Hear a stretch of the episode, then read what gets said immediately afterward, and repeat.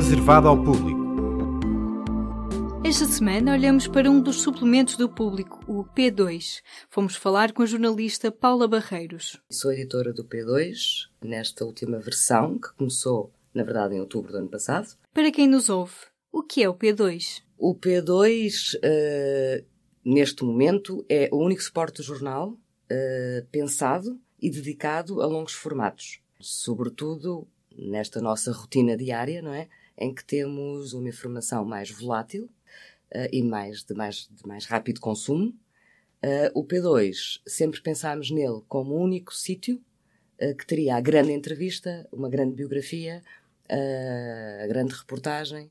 Paula Barreiros explica as ideias que caracterizam este suplemento do público. Pensar sempre em ter uma reação à atualidade, mas que não seja apenas o que já é uma rotina, não é? A ideia sempre foi esta. O P2 é suposto ser um andamento que corre em paralelo à atualidade, não é? Uh, mas que te dá um pouco mais de contexto, uh, ou, te, uh, ou de contexto sobre os temas da atualidade, ou te apresenta textos que de outra forma não constam nem no papel, nem no online. São muitas as diferenças entre o P2 e o jornal diário. O trabalho centra-se em grandes formatos público é um diário, não é? Portanto, todos os editores estão muito focados para aquilo que é a produção do dia, seja em papel, seja no online. O P2 tem que correr em paralelo à atualidade. Às vezes nem sempre é possível eu ter no P2 o que gostaria de ter e que seria um outro andamento da realidade para aquela semana, não é? Da nossa atualidade para aquela semana.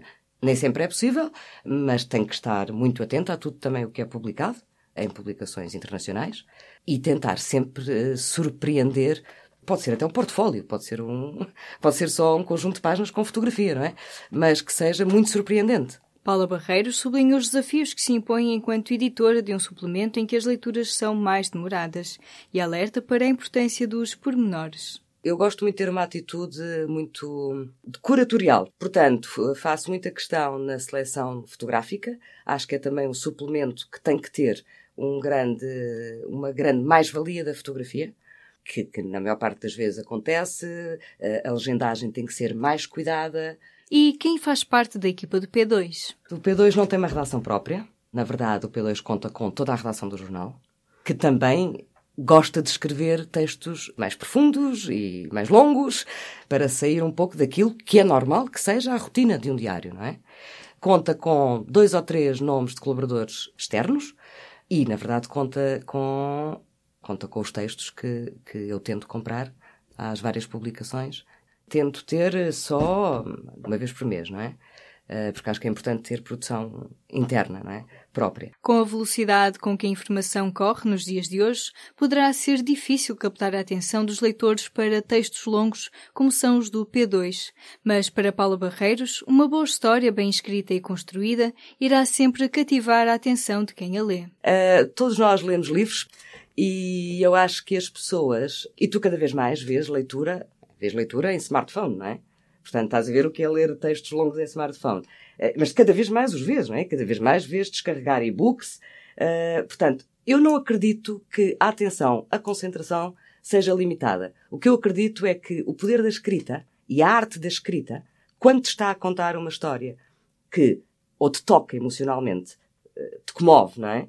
Ou tens uma fotografia que te apela visualmente, ou tens um conjunto de montagem de fotografias que te apela visualmente. Eu acredito que as pessoas ficam e leem até ao fim. Os meios audiovisuais são hoje ferramentas fundamentais para complementar uma boa história.